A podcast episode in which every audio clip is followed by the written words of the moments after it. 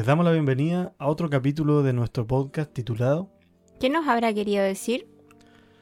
Nosotros somos Javier y Gabriel, somos hermanos y los saludamos desde la hermosa ciudad de Valdivia. Hoy día tenemos un capítulo sumamente especial porque tenemos un invitado ilustre. Que viene desde otro podcast. Su nombre es Marco. A ver, a ver, perdón, perdón. No, continúa, continúa. continúa, po. Su nombre es Marco. Y yo les quiero contar cómo se llama el podcast de que No, viene. yo no estoy de acuerdo con eso.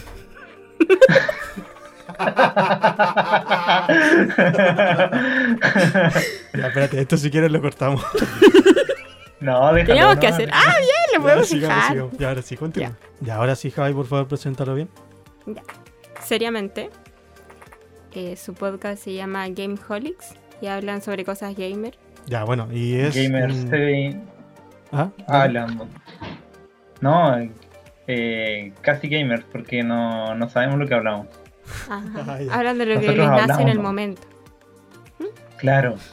Ese es otro buen detalle. Bueno, mi gran, gran amigo Marco, por favor, di algo sobre ti. Eh, hola, yo soy Marco. eh, soy Marco. Es un buen discurso. Es un buen discurso. Bueno, Sí, la idea de esto de tener invitados, este va a ser el primero. Y por eso empezamos con un gran personaje, muy importante para nosotros, un gran amigo mío. Y es poder ir conversando. Vale. Fue el único que aceptó, la verdad. Sí, los otros no quisieron. Oh, No, mentira. Ah, sí, tenemos más. Entonces la dinámica va a ser que vamos a ir conversando de una manera un poquito menos estructurada de lo normal sobre la canción, ya que vamos a ir compartiendo diferentes puntos de vista. Igual analizando la letra, un poco el videoclip y la historia detrás de esta canción. Marcos, por favor, háblanos cuál es la canción que vamos a analizar el día de hoy. ya, la canción que vamos a analizar ahora es Rocketman. I think it's gonna be a long, long time. Ah, lo pillaron volando abajo. Eh, se llama así porque originalmente se iba a llamar Rocketman, a seca. Pero un par de meses antes de que lanzaran la canción, eh, otra banda que no me acuerdo cómo se llama, pero lanzó un una canción que se llamaba Rocketman. Entonces, como para diferenciarla, le pusieron It's gonna be a, a long time. Ah, bueno. Interesante. Ya, interesante dato. Bueno, nosotros aquí solemos hacer. Ah, lo otro que queríamos mencionar sobre el cover de piano que debieron haber escuchado al comienzo.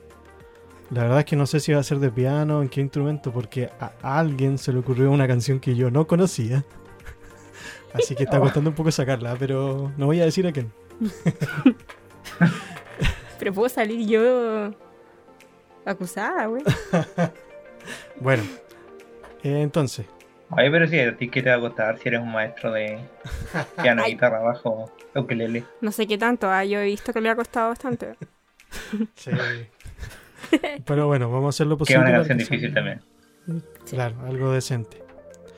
Entonces, hicimos una exhaustiva investigación. ¿Qué dije? Una exhaustiva Ya, investigación. eso quise decir. En la primera búsqueda de Wikipedia sobre la canción. Y queríamos Ya. solamente agregar que esto fue en 1972. Eso no lo habéis dicho, ¿cierto? No, no lo había dicho. Ya. Y de un género acá dice soft rock pop. Ahí vamos a explicar un poquitito más, analizar un poco los instrumentos que ocupa y el sonido que genera. Ya, sigamos hablando de Elton. Eh, bueno, Marco nos podría contar eso, ¿cierto?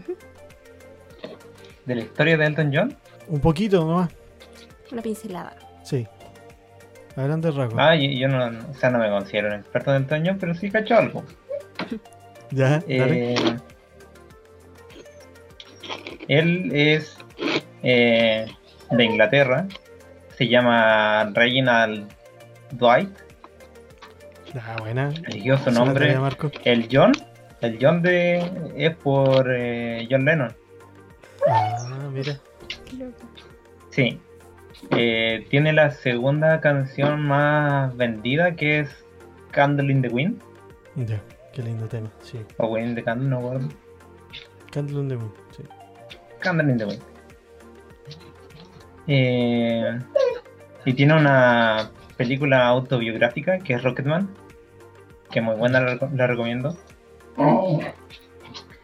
Eh, él participó en la película, eh, así que es como más, más verdadera que otras biografías que hay. ¿Estás refiriendo a alguien específico? ¿Estás tratando de decir algo? No, no, no. Ah, ya. es que nosotros somos más fanáticos de Freddy, la verdad, para la gente que nos está bien, escuchando. Podrían. ¿Quieres la polera? La polera de Freddy. Tengo la polera de Freddy puesta. Se te había entretenido. Sí. Nosotros no hemos visto la película, la verdad. No, no la hemos visto, tenemos que confesar. Eh, se los recomiendo, buena.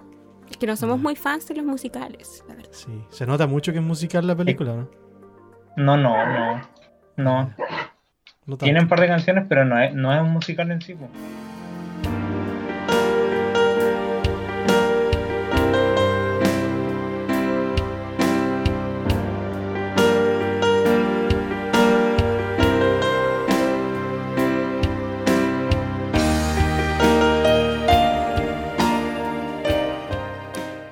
Dicho en otras oportunidades, nosotros tenemos la visión de que las canciones pueden tratar de muchas cosas, pueden traer mensajes escondidos o pueden ser literales, pero nos gustan las que tienen mensajes escondidos o tienen varias interpretaciones.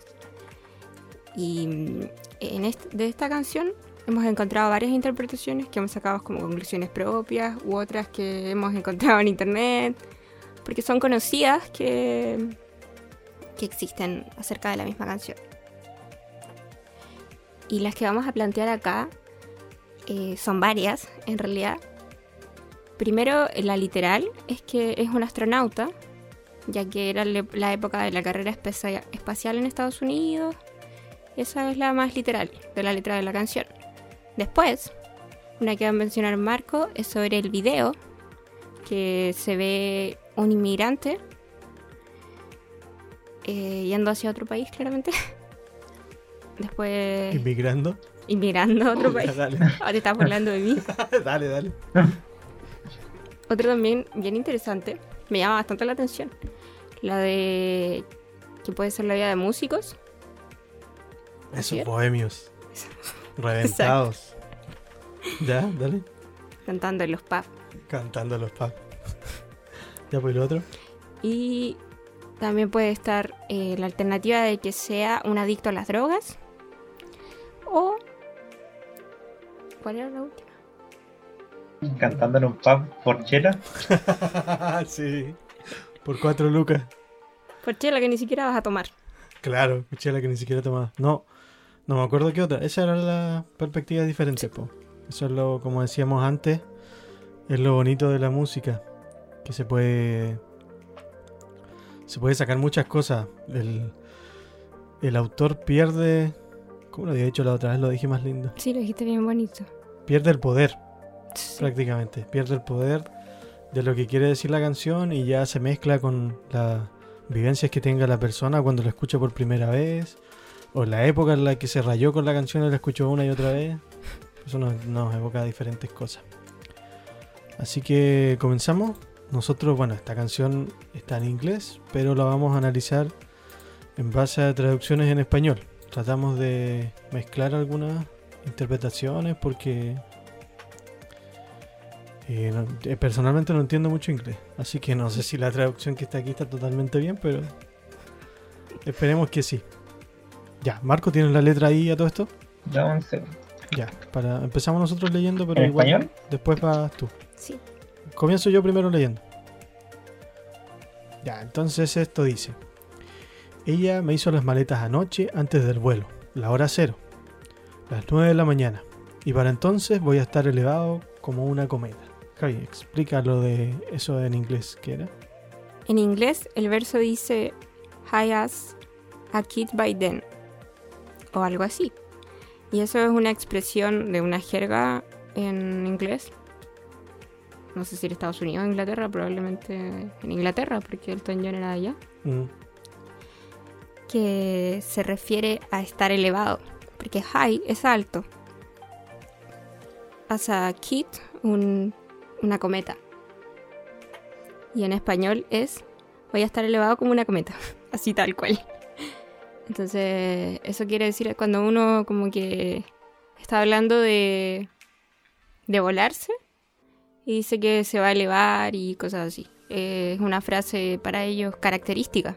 Entonces, obviamente se refiere a eso en esa época. Claro, entonces eso no nos deja entender que puede estar hablando de la droga. Sí, que puede estar haciéndole un guiño a la droga. Sí, nosotros, nuestra idea parece que es demasiado educativa. ¿Por qué? Tercer tema que hablamos de la droga. Tratando de dejar un mensaje a la gente que nos escuche. Un es mensaje muy claro. Que no... La mayoría de los músicos son drogos Ah, también, pues. Mm, Sí. sí, puede ser. para sobrevivir al peso de la fama necesitan drogas. Claro. Claro. Ya, entonces, ¿qué vamos a decir sobre esa frase? O como... Sí. Marco, a ver. Es la estrofa de toda la Eh, De estrofa. la estrofa. Sí. Es que puede decir muchas cosas, puede referirse también a lo de la, a la droga, puede referirse a nuestro astronauta que se va, puede ser una persona que se levanta a esa hora a trabajar, Sí. como lo hace el común de las personas, puede ser alguien que se va y que no va a volver. Sí, pues nosotros igual, no sé si lo leímos. Sí, lo leímos eso. Que, bueno, como una metáfora un poquito rebuscada sobre que la esposa eh, del protagonista representa las relaciones interpersonales importantes que tiene en su vida. Sería una cosa, entonces, que eso de realizar los deberes, no, no era lo de realizar. Sí, pues le hace las maletas. Claro, alguien le hace las maletas como si fuera algo totalmente normal. Entonces podría tratarse de que sus seres queridos, los que lo rodean, siguen la vida normal sin saber lo que él de verdad está sufriendo. Ujú. Porque igual con otras frases que dicen más adelante que cuando regrese se van a dar cuenta que no soy el hombre que creen que soy. Por ahí estaba Pero estás Ah, spoileando sí. la canción. Sí, perdón, perdón. Ya. Mm, Qué desagradable. Ya. Eh, ¿Qué más podemos hace. agregar de... ¿Qué más podemos agregar de esa frase? No sé qué más. Ya, Si lo de seguimos. la hora, ya. Ya, lee la Javi ahora. Echo tanto de menos la tierra, echo de menos a mi mujer. El espacio es un lugar solitario en un vuelo tan infinito. Ya, dale Marco. Ahí, bueno, igual podemos eh, como seguir la línea de lo que estábamos hablando antes. Eh, que él se fue de, de un lugar donde se sentía bien y ahora está solitario. Eso, no sé, puede ser que la droga lo alejó de todo. Claro. Igual yo creo que estas frases y las anteriores eh, inspiraron a este artista. No hemos dicho lo de la ilustración del videoclip oficial. Ah. Entonces voy a eh, decir un poquito del videoclip que uno aparece en la primera búsqueda de YouTube, eh, publicado en la página oficial de Elton. Lo hizo un artista refugiado, que lo va a explicar Marco mejor porque yo no me acuerdo cuál es la historia. La historia es de un hombre que tiene que irse de su hogar para eh, buscar nuevas oportunidades. Ahí se ve al hombre que eh, quiere ir a, a Londres en busca de trabajo y abandona a su familia y él los echa de menos, pero no puede volver porque su familia necesita que él que él los provea, por así decirlo. Mm. Claro, Eh, ¿Cuánto al final? Sí, vos, dale. Porque al final eh, no llega a Londres. ¿Qué? No, no pues, al, eh, al final él eh, en el bote en el que se iba a, a Londres se cae y muere. ¿Se murió? Oh. O sea, yo vi que hubo una tormenta, pero no pensé que se había muerto. Y ahí en sus últimos momentos él recuerda a su familia. Y dice, gonna be a long, long time. Claro. Cuático. Sí, pero se ve como que estuviera en Marte. En otro mundo. Se murió. Porque son Rocketman. Sí, claro. Claro, esto fue una interpretación que hizo él, igual un poco llevada a su vida, porque, porque el, ¿cómo se llamaba el artista que lo hizo? ¿Cuál? El que hizo la ¿El que ilustración escribió del el tema? Ah, eh, El dibujante. Majid Adin. Era un refugiado de. Refugiado iraní. Claro, entonces. ¿Continuamos? Sí, Sí, ya. Sí. Bueno, y si lo vemos desde el punto de vista de la droga, el espacio es un lugar solitario en un vuelo infinito. Se empieza a drogar. Acá. ¿Qué, qué droga era? Cocaína. Cocaína también. Algo tenemos con eso. Estamos demasiado en contra de eso. Y claro, es parecido a lo que estaba anterior, pues tiene mucha relación con la canción anterior de La Oreja de Van Gogh. Por si no han escuchado ese capítulo. Porque ahí la protagonista está sola en la mitad de una fiesta, todos los demás están normal y ella está en otra. Así que es un vuelo infinito porque cada vez que se droga puede aparecer algo nuevo en su cabeza. Se no sabe con qué se va a encontrar en su inconsciente, subconsciente, no sé cómo se llama. Inconsciente. Inconsciente. Pero no te estés dando vueltas. ya. Mis profesores psicólogos dicen que están es inconsciente. Pero no tengo la, la explicación de por qué. Quizá en algún momento la tuve y no me acuerdo. No la Ah, ya. Mm. No es que tuve la mala idea de pasarle una, gir- una giratoria, una giratoria silla a la Javi, entonces se está dando vueltas. Ah, A mí no me gustan, pero es que. Porque yo sé que me muevo. Fue una mala decisión de tu parte. Ya. Eh, Marcos, lee por favor la que sigue, que es la tercera, el tercer párrafo. La otra estrofa. Inculto. Es que no es el trofa porque los dos primeros son una estrofa. Ah, Pero tampoco Ya. un párrafo, no está escrito en prosa. Ya, pero sí. Ya, ¿podemos continuar? Sí, sí. Ya. Lee el tercer párrafo. Y pienso que va a ser un largo, largo tiempo. Hasta aterrizar me trae alrededor otra vez para encontrar. No soy un hombre que ellos creen. Estoy en casa. Oh, no, no, no. Soy un hombre cohete. Claro, esto igual nos puede llevar a que lo que les decían antes, que no es, no es lo que las demás personas piensan que es. Pero quizás no es tan literal de que los demás no sepan que él está en la droga, sino que él sabe que lo que le está pasando está mal, pero les hace creer a los demás que es todo normal. po. Como los adictos que les cuesta entender que, Que tienen un problema. que tienen un problema. Sí.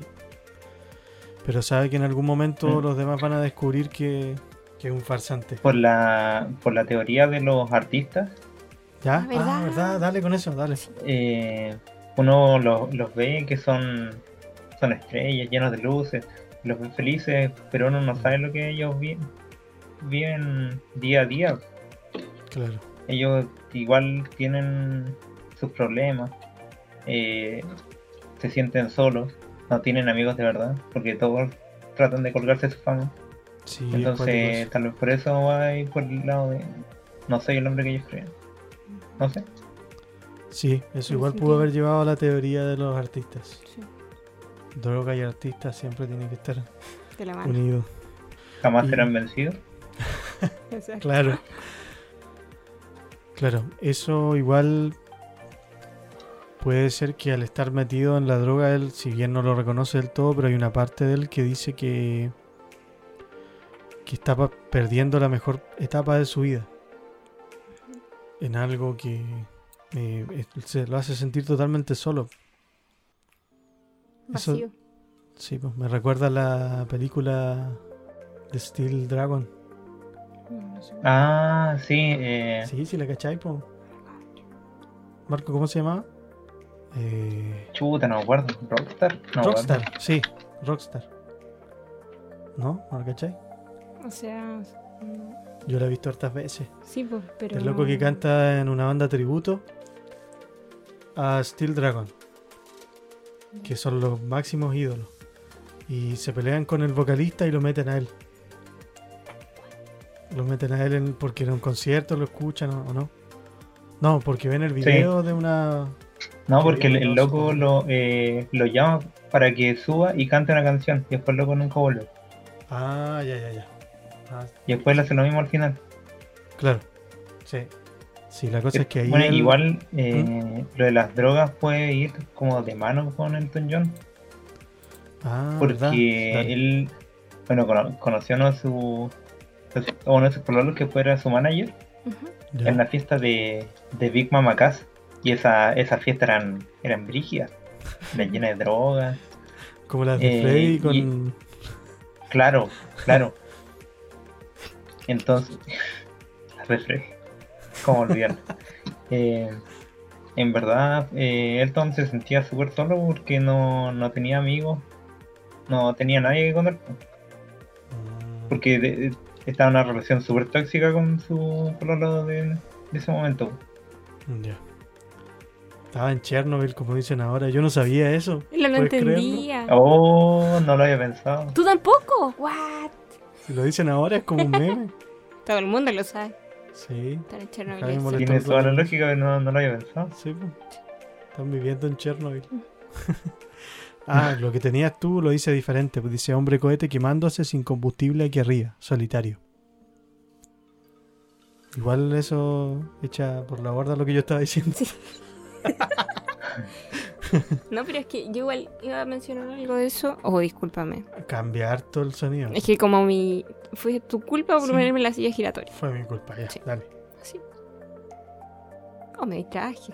Uh, Sobre, es sobre lo- la consumiendo su mecha aquí en la soledad. ya.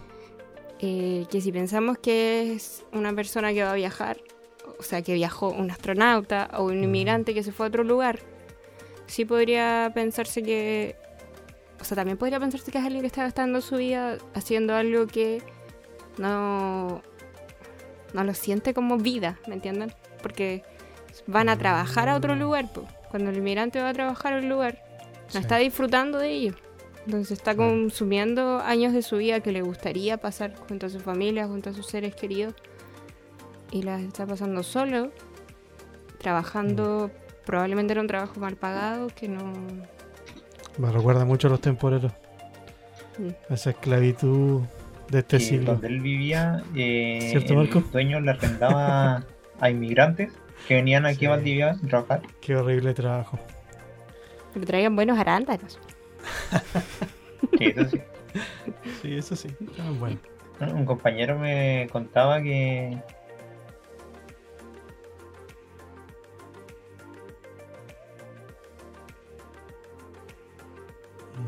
y loco para hacer más plata, claro, les cobraba barato, pero metía como a 10 por pieza.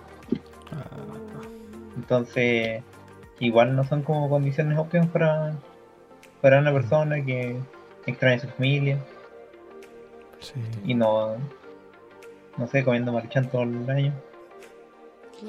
Más encima no comen queso ni cecina, aunque eso no sé si sea tan real. Comen gatos. ¿Cuáles son Como el gato. claro. Sí, es, es muy fuerte eso. Sí, porque vienen a un país, o bueno, a cualquier país que vayan, a tener una mala calidad de vida, horrible, y muchas veces están peor que como estaban en su país, y ellos vinieron con la esperanza de encontrar algo mejor y de enviar algo mejor a su familia.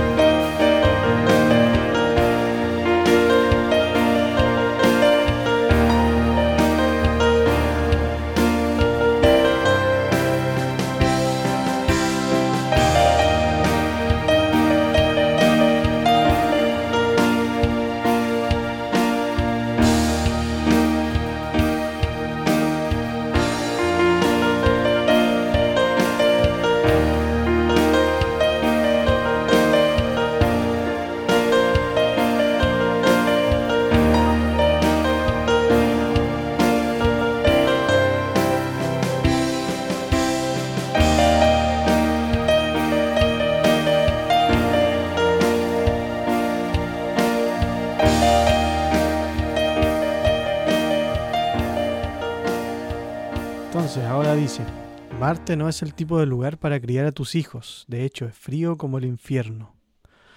Y no hay nadie aquí para criarlos, si lo hiciste. Esa está distinta a la otra, creo, que dice... Si lo Eh, hicieras. Si Si quisieras lo criar tus hicieras, claro. Sí. Claro, esto también nos lleva a la idea del inmigrante, que como tú decías, pues llega a un lugar donde está en unas condiciones horribles y ahí no puede criar a sus hijos aunque quisiera llevárselos.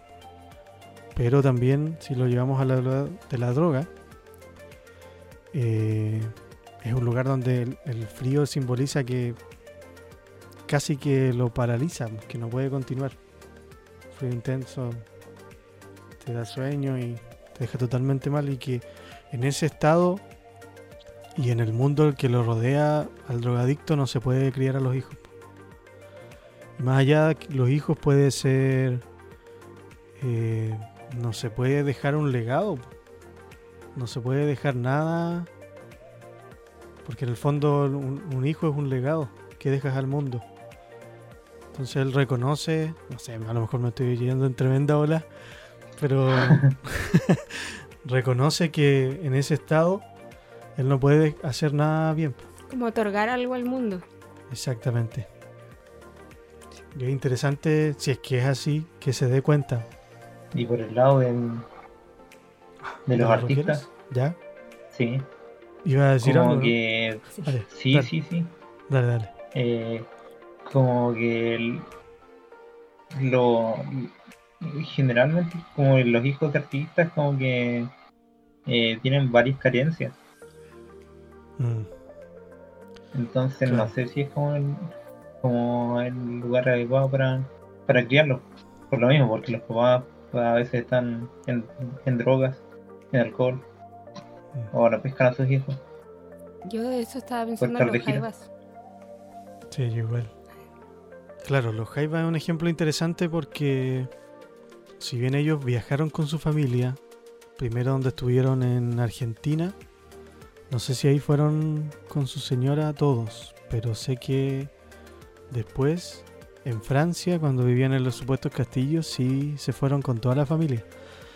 Pero claro, tenía su lado bueno porque eh, cuentan los hijos, la Juanita sobre todo, que vivieron siempre rodeados de música y era genial, ella contaba eso, pero también tenían muchas carencias.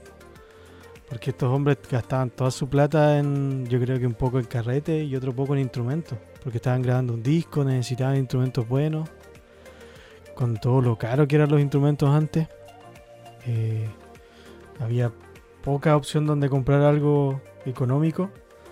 Entonces pasaron muchas carencias. De hecho, ellos vivían en una casona vieja, casi que eran ocupas. Acá se decía que eran castillos, pero era una cuestión que estaban, no estaban muy bien. Entonces, sí, tiene su lado bueno, eh, porque muchos hijos de artistas también lo son. po. Heredan eso. ¿Qué dije?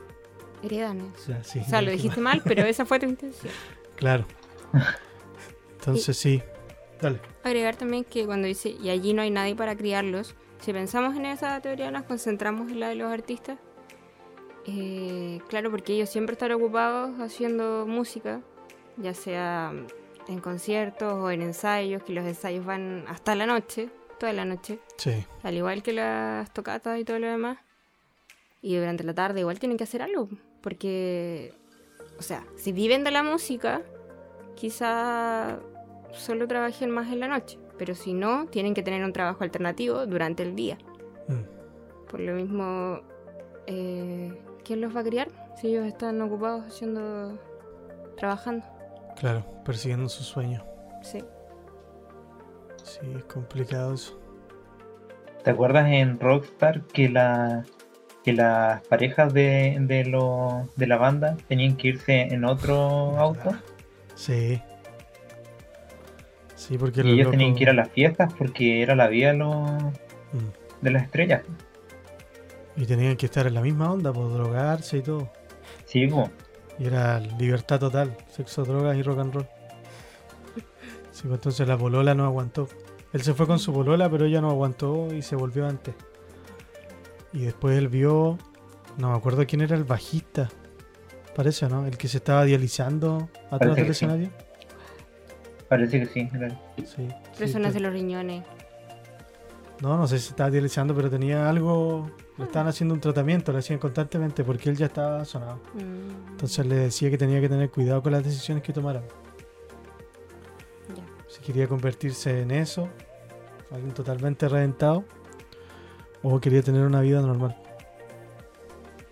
La película es buena, muy buena esa película, totalmente recomendada.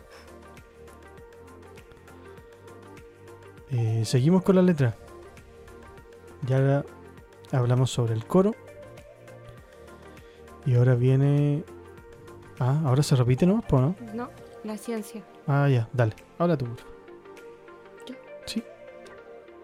Y toda esta ciencia no la entiendo. Solo es mi trabajo cinco días a la semana. Un hombre cohete, un hombre cohete. Y bueno, aquí está un poco más complicado.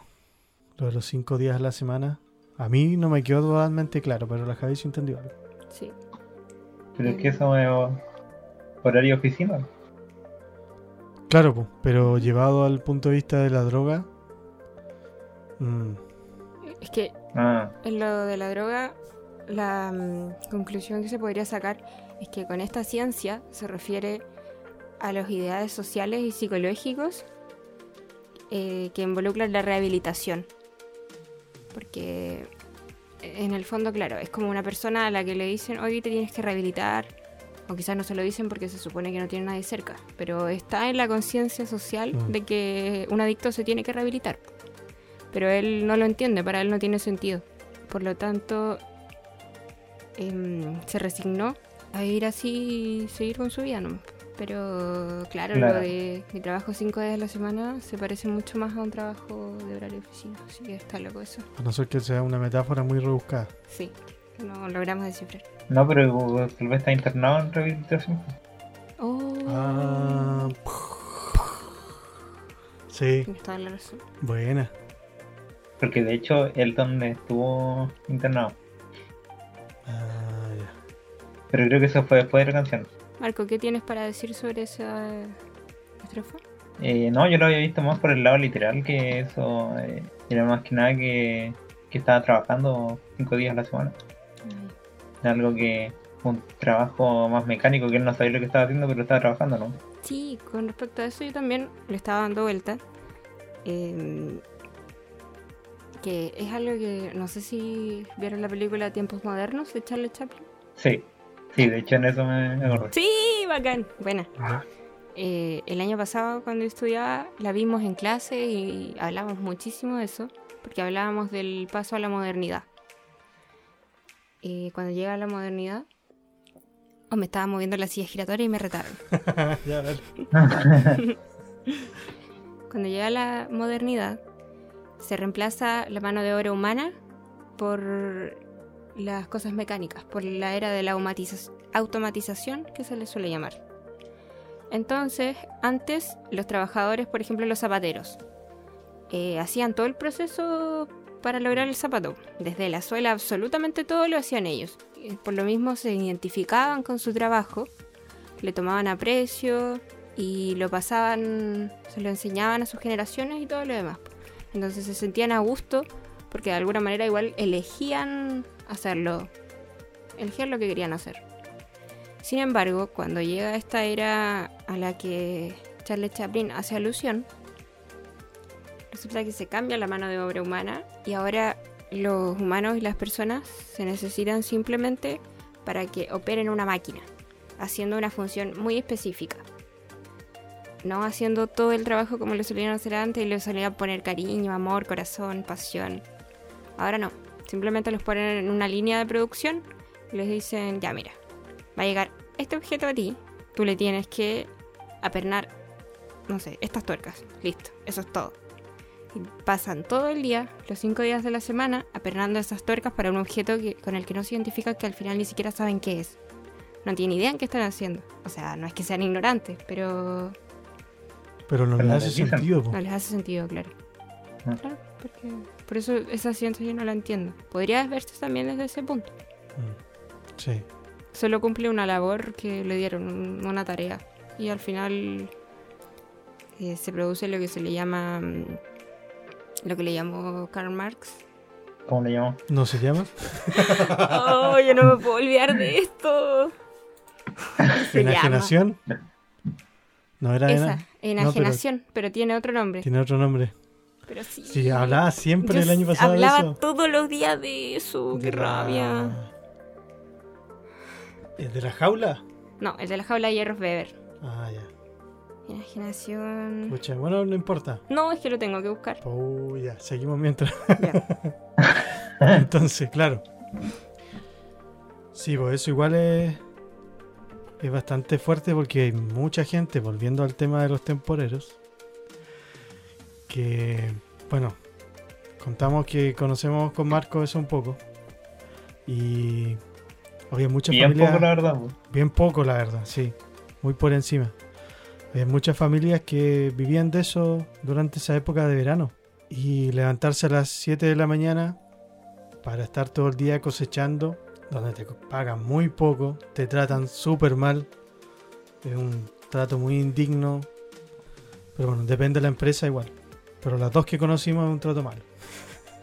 Hay Había una gente que que pide sus vacaciones para trabajar de temporero. Sí. Sí. Y ahí pierde totalmente el sentido de la vida, pues. Se entiende mucho el enojo de mucha gente que no ve otra posibilidad de sobrevivir que es hacer eso. Que en el fondo está sobreviviendo totalmente. Claro, se levantan a esa hora, llegan a las 7 de la tarde a su casa. Si es que no hay un taco, porque siempre nos pasa. ¿Verdad? Mm, Bien cortado sí, el camino. qué Oh, llegaban todos los días como la nube. Encontré la imaginación. Era, ¿cuánto? ¿A las cinco y media de la mañana? Más o Sí. menos. Claro, empezamos a movernos ahora. Mm.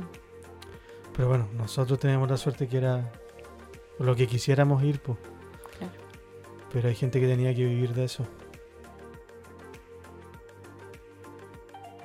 Siempre hablabas de eso. Ah. Yo hablaba oh, todo el tiempo, pero no sé qué me pasó. Bueno, ahí, un paréntesis. ¿ah? Entonces, Sí. la alienación se refiere a mm, cuando el ser humano ya no se identifica con el producto que está produciendo, por lo tanto pierde el sentido de... O sea, yo solía decir que pierde el sentido de la vida. Eso decía, le decía a mi Mm. profe y a él no le gustaba. Me decía que, no, es que es muy filosófico, pero sea más concreta. Pero se reía y me decía que si yo lo sentía así estaba bien. Pero yo tenía que ser más científica con mi explicación. Claro, Entonces- la Javi estudiaba sociología para los que no saben. ah, sí. Un Pero año. ahora- pero no. Siguió la beta familiar, así que ya no está en eso. Claro. Cuidado con el cable, por favor. Sí, Marx no me gustaba tanto, pero, pero igual aprendí harto y parecer ya lo olvidé. y él criticó mucho eso. Para eso nos hacían estudiar la película de Charlie Chaplin, que, que también es una gran crítica a la, al abuso y la explotación del ser humano. Que al final genera una plusvalía y eso trae un montón de cosas y un montón de tecnicismos que olvidé. Ya, no bueno, sé si si... ya pasó un año ya, ¿qué te vas a acordar? Claro, bien, po. Sí, po. Sí, yo, yo pierdo unos conocimientos cada semestre. Ah, en todo caso, igual de ciertas materias que no tenían por qué estar en mi carrera, como historia del arte. Tenías que quejarte de eso. Tenía que quejarme, Sí. total, este rato no sé si habrá mucho escuchándolo. No creo. Tenía que quejarme. Bien. Eso lo olvidé todo. ya, continuemos entonces. Bueno, esta era la última estrofa de la canción. Así que ahora viene la sección de las conclusiones y otros en la tabla. Los otros. Así que hablar un poquito de la ¿Qué son los otros? ¿Cómo que son los otros? Lo que se nos venga al corazón. Ah, ya. Sí, Sí, es que en las tablas, es que el otro día que hice la reunión de apoderados, hay una sección que se llama Otros, que es para todas las preguntas que uno tenga. Ah, ya, ya. Ya, sí, había que, re- que explicar eso. Sí. Es una canción que está en una tonalidad mayor, pero empieza en su relativa menor. Quiere decir que empieza como melancólica. Y nos reafirma esta, por lo menos yo lo sentí así al comienzo, son unos acordes que no están completos, sino que tienen unas pequeñas alteraciones. Que, eh, por así decirlo, no sé si ustedes lo sintieron igual, como que no tienen los pies sobre la tierra de los primeros acordes. Por ejemplo, si lo comparas con la canción Let It Be, o Imagine, que el primer acorde tú estás totalmente sentado con los pies bien firmes. po. Sí. En cambio en este como que te estás medio tambaleando. O lo sentí yo nomás. O sea, la droga. Con la de todas. Sí. ¿Tú no lo sentiste, Marco? ¿Sabes qué? Me, acordé ¿Ya? que creo que es el productor, que es el mismo que, que produjo Space Oddity de David Bowie, que igual habla de, de astronautas. Y le dio Ah, como este como este tono medio espacial. Ya, claro. Sí, pues. Ahí tiene, tiene sentido. Sí, pues siempre está de protagonista el piano de Elton John. Y tiene un sonido clásico ochentero que es un piano medianamente agudo. Se separa un poco de, del sonido que tenía los Beatles, que era un piano clásico, y se acerca más a la época donde está la canción. po. Los coros igual me llamaron harto la atención. Bueno, yo nunca fui tan fanático de este tema. Así que ahora fue todo un descubrimiento escucharlo hartas veces para tratar de sacar el cover de esta canción. Y ni siquiera le sale. Y ni siquiera me sale. Pero Oh. Ese llanto por nada. los coros están poco procesados, a diferencia del tema ¿Anterior? anterior. Mm. Sí. Están medianamente procesados nomás y se escuchan angelicales. Se escuchan súper bonitos. Entonces, en esa época no estaba el autotune todavía. Lo que sí ya estaba el boom de los sintetizadores. Entonces hay unas pequeñas intervenciones ahí de un sintetizador medianamente grave que aparece en algunas partes. Es como un intento de solo, pero como que... O sea, a, a tocar. Una duda. ¿El sonido es estéreo o mono? Está estéreo. ¿Ah, ya Sí. existía? Sí, ya existía. Ah, ya. Sí, creo que las últimas de esas fueron los Beatles, ¿no? Que yo recuerde. Los Beatles que tiraban. ¿Te acuerdas oh, de esos años? Claro. toda la batería para un lado y todas las voces para el otro lado. Pero estéreo no empezó con Freddy. Ocuparse de la tecnología, a crear la tecnología, no, po. Freddy lo Ah. empezó a hacer más notorio, Ah, ya. A, hacer- Sí. a utilizarlo como una. como parte de la composición, Ah, ok. que te da esa idea. Pero Queen es por esos años, pues. Sí, po, Mm, sí. Si la tecnología los ya la 70. tenían, po, pero podían separar en izquierda y derecha. Eso es el estéreo, yo creo que los que nos están escuchando lo cachan, sí. Queda la sensación, si es que queda alguien escuchando en este momento. Ah, yo creo que la Lane está escuchando. Ah, sí, Saludos a ella. saludo. Te quiero mucho yo. Sí. Es nuestro auditor número uno junto con Marco. Sí, sí, son los dos número uno. Sí. Y los únicos, quizás. Y lo único. Nada, porque me gusta mucho esa canción. Buena. Pero ¿qué sensación te, te produce? Si nos quieres compartir un poquito de tu historia. Como que, no sé, a veces como que pensando en la letra como que me da un poco de angustia. Porque no, se murió el inmigrante. Ah, Ya. ya, claro. Si no nos dice, nosotros no nos damos cuenta. No entendimos nada del video. Qué vergonzoso. video. Sí. Ya, pero igual está como medio Sí, está raro. no tan literal. Sí, pero es interesante eso. Sí, a mí esta canción, es- bueno, es que no, como no es de mis favoritas, como que no, no me lleva nada en específico. Pero sí, eso, es que lo otro es que nunca me han gustado como los temas con acordes, con alteraciones, no sé por qué. La oreja Van Gogh está demasiado marcada en mí, que hace que todo lo popular o cerrado, así muy estructurado, me gusta. Igual que el power metal, es demasiado cuadrado, son riffs totalmente cerrados. A diferencia de otros estilos musicales. Yo antes el tema lo, lo había escuchado, pero no lo conocía así como a fondo y nunca le había puesto mucha atención. Pero ahora que lo hemos escuchado hartas veces, eh, a mí me... Lo odio. ¿A quién se le ocurrió esto, por favor? A mí me, me hace sentir lo mismo o algo muy similar a lo que siento escuchando una canción que probablemente ustedes no la conocen, no sé, pero quizás alguien de los que nos está escuchando. ¿El la Bad Lady. Bunny? No, Ya. es de Passenger y se llama Let Her Go. Y es medianamente nueva, o sea, no, debe tener como 10 años. Pero para la música que escuchamos, Pero sí. sí. Oh, no, no. Es nueva. bueno, estas dos canciones me hacen sentir como que. como irme a un desierto. Pero no tan así como las canciones country que nos gustan. O sea, medias country rock pop. No tan así. Pero sí como de irme a otro lugar. Entonces me gustó bastante, sobre todo el coro. Y cuando canta Rocketman varias veces, como que me. No es que me produzca relajación, sino como, como que me, telan- me teletransporto. Es loco, Mm. no sé hacia dónde. Justo cuando dice Rocketman hay un efecto que no logré distinguir si es una guitarra o algo. Pero es... Se llama glissando, pero es un arrastrado entre sonido grave y agudo. Ah, y te, Sí. da, te ayuda a sentir como esa elevación. Pero que aquí es más notorio porque lo hacen. Yo siento que eso se parece. Cuando dice Long Long Time Sí. y después dice Rocketman. Puede ser. Más notorio. Ah, como que resaltan ese espacio en la canción. Entonces no sé si podemos tener una conclusión cerrada de la letra, porque da muchos indicios. Da muchos indicios de todo. Sí, Creo que la respuesta está en sus corazones. sí. Exactamente. Es una buena conclusión. Sí. Con esa frase nos quedamos. Vamos a pasar a la parte en la que le copiamos literalmente el contenido al podcast Tomás va a morir y vamos a pasar a las recomendaciones con amor. Yay. Así que les vamos a comentar cada uno alguna canción que nosotros eh, sentimos que sería bueno que la escucharan porque, no sé, les va a dejar algo o es interesante en algún aspecto. O no vimos por qué no. Sí, no vimos por qué no. Ya, eh, empieza ¿Puede ser una película? Sí, también, dale. Eh, vean Rocketman y Rockstar. Bueno, Ya. Ya, pero al- algo Muy más buenas las dos. No, con esas dos películas que recomiendas también, representan bien la vida del espectáculo, como vivían los artistas y, y sus demonios interiores. Sí, son buenas recomendaciones, muy buenas.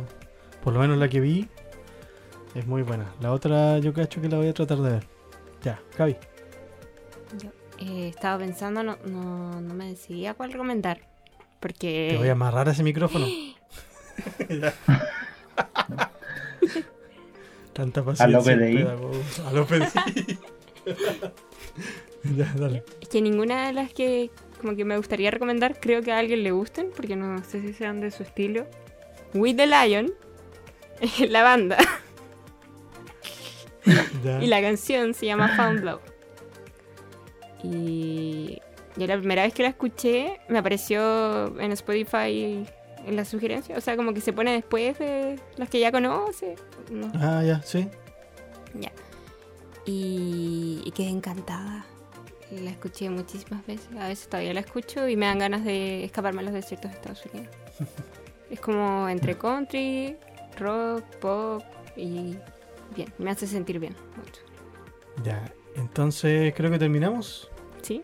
Sí. Creo que sí. Sí, Este ha sido un capítulo Creo que- extendido. ¿Qué iba a decir, Marco? no, nada. Ha sido un capítulo extendido.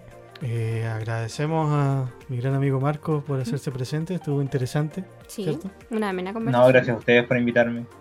Vale. Bueno. ¿Viste que no fue tan complicado? No, Yo no complicado. estaba de acuerdo. Tuve que estudiar mucho. Tuve que estudiar mucho más que para mi, mi podcast. Oh, rayos. Ya, pero no vuelvas a decir el nombre de tu podcast porque yo no estoy de acuerdo con que lo digas. Ah, bueno. Ya. Hasta acá no, entonces lo dejamos con el último extracto del cover que ojalá Si es que hacer. sale. Si es que sale. Si no va a salir así nomás. No, no, Ah. no, sí tiene que salir con. Qué fome, que no Sí. tengo. Ya, no sé, algo va a salir. Ya. Bueno, nos despedimos. Sí. Muchas gracias. Chao. Chao. Chao. Hoy no hay despedida del gato mi. Oh, pobrecito. Pobre gatito. Ya. Pobre gatito mío.